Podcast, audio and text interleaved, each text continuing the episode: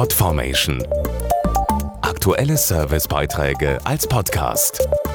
Regelmäßige Infos aus den Bereichen Service und Tipps.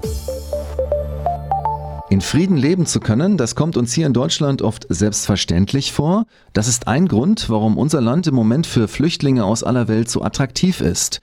Denn andere Menschen haben es in ihrer Heimat oft nicht so gut.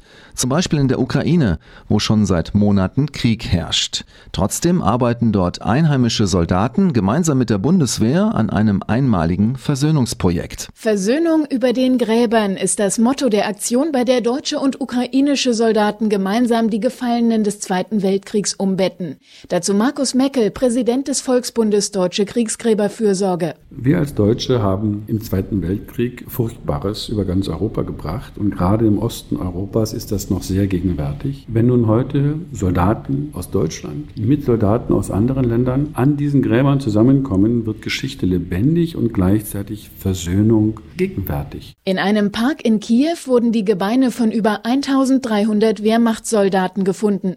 Sie sollen jetzt umgebettet werden und auf einem Sammelfriedhof ihre letzte Ruhestätte finden. Auch 70 Jahre nach Kriegsende können wir Namen identifizieren derer, die gefallen sind und können die Angehörigen informieren.